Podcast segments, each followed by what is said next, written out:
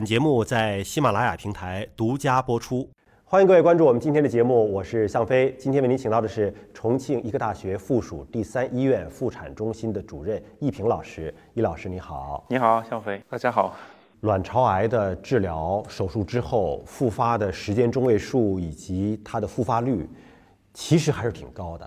你像复发的时间中位数在一年半，而且百分之七十两年就复发了。但是在您手上。有一个案例，我也是通过一些新闻报道看到的。有一个患者跟随着您，可以说是共同成长。您从一个普通的医师到教授，而这个患者复发了三次、四次之后，经过多年的治疗，接近十年了，这个患者还在跟病魔做着斗争。您能跟我们分享一下这个故事吗？卵巢癌呀，它就是复发的非常高，只要是晚期的病人，一般都要复发。那这个病人呢？他其实是我以前单位里面一个医生的邻居，所以刚开始就建立非常好的信任感。所以病人呢一直找我随访，就医患之间的互相信任很重很重要。对，这个病人呢是这样的，当时来的时候呢还比较年轻，可能三十几岁吧，最大的小孩可能才九岁左右。呃，来的时候呢可能就是转移到盆腔，到腹腔倒没转移，就找到您已经是晚期，一个说晚期了，然后我们给他做了一个全面的分离手术，做完以后呢，病人常规的化疗。化疗完了以后呢，大概两年左右又复发了。复发了以后呢，我们考虑呢就刚复发以后呢，没找到明显的病灶，给他用了化疗。您复发的这个指征是什么？说没有明显病灶哦，没有病灶，他就是说肿瘤标志物升高了，他是一个月一百，第二个月两百、三百到五百，不停在上升。所以没什么好切的，没找到具体病灶，没找到具体病灶。后来呢，就是化疗了四到五个周期以后呢，CA 幺五基本上正常了，病人就出院了。出院以后呢，可能隔了半年。又复发了，他出院之后不需要继续服药了吗？不服药，就是随访观察。我们简单给他查肿瘤标志物 CA 幺二五，半年以后 CA 五又升高了，升高以后呢，这次呢我就建议他去做一个 PET CT。做 PET CT 的提示呢，这个病灶呢还是在盆腔，而且比较局限。这样目前这个情况呢，做手术可能会更好。所以说我建议他病人这次呢就把局部病灶切除，进去以后呢，看到这个病灶呢侵犯了直肠。还有周边的一些腹膜呀等等，因为我们这次可能做手术呢，就把直肠啊都给它切除了。切除以后呢，又给他正规的化疗。这次化疗完了以后呢，病人可能两三年都没复发了。大概在二零一五年的时候，我也出国了，出国的病人就找不到你了。嗯，哪个医院去复查？复查提示已经复发了。这次复发呢，可能他自己也不是那么积极。就其实医生已经发现复发了，对。但是我觉得可能两方面吧，一方面还是出于对您的信任，想要等您回来；另外一方面，我觉得他的内心多多少少还是有一些失望，吧？复发了这么多次，对对对。从找到医生，他知道复发了，到您从国外回来，这个中间又间隔了多长时间？他复发了以后，估计可能有半年多到一年左右，那就等于耽误了半年多一年的治疗。对，但是卵巢癌呢？早期复发呢，就是 CA 幺五指标它一两百的时候，可以也可以观察。以前的关键是可以观察。等到我回来的时候呢，他找到我呢，我一摸这个包块非常大，大概十几公分了，肿瘤标志物也飞快的长起来了。我这个手术可能必须做的，但是呢，包块复发的位置正位于底前，因为底前呢，这个手术就风险比较高。底前是哪个位置？就是骶骨前方。切除的时候呢，可能会引发出血，就血管很多，所以说我们给他做了一个多学科的会诊，会诊呢，我们还是建议他做手术。这次呢，做了 PET CT 啊相关检查，也跟病人沟通好了，是风险比较大。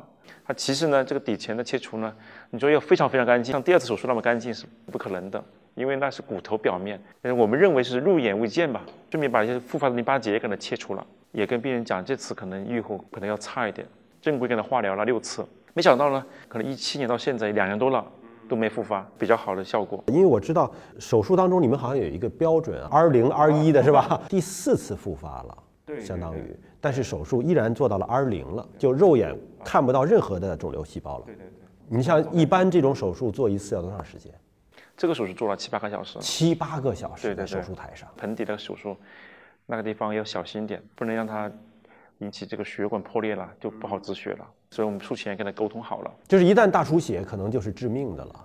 大出血的话，也可以通过一些缝合呀、纱布压迫啊等等的。纱布压迫的话，可能压很久，也可能关服以后过几天再去取纱布都有可能。就是风险比较大，要输很多血。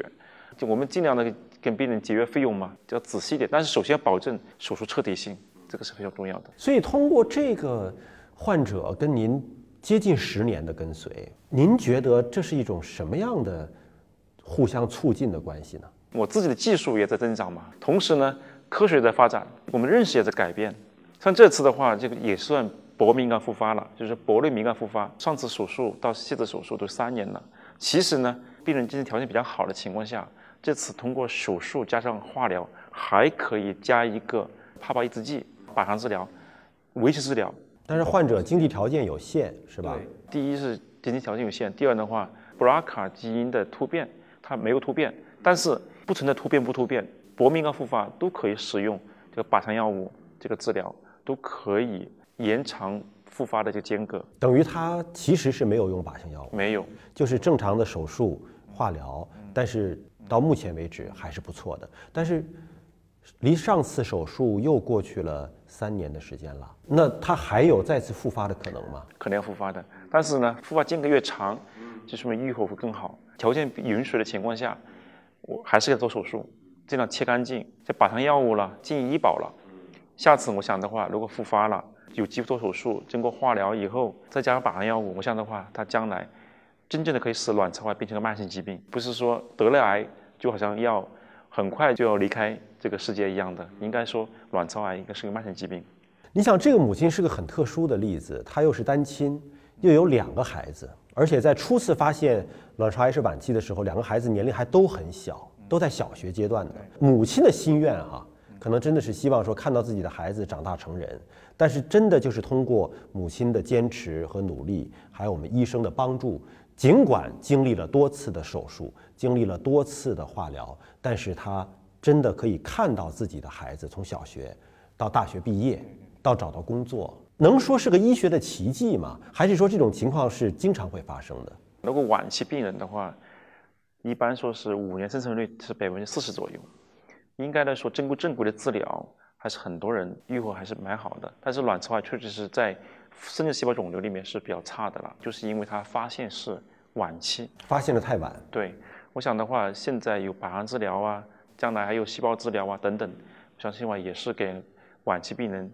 一个比较好的希望，但是您像他如果手术做了这么多次了，是不是意味着盆腔切的已经不剩什么东西了？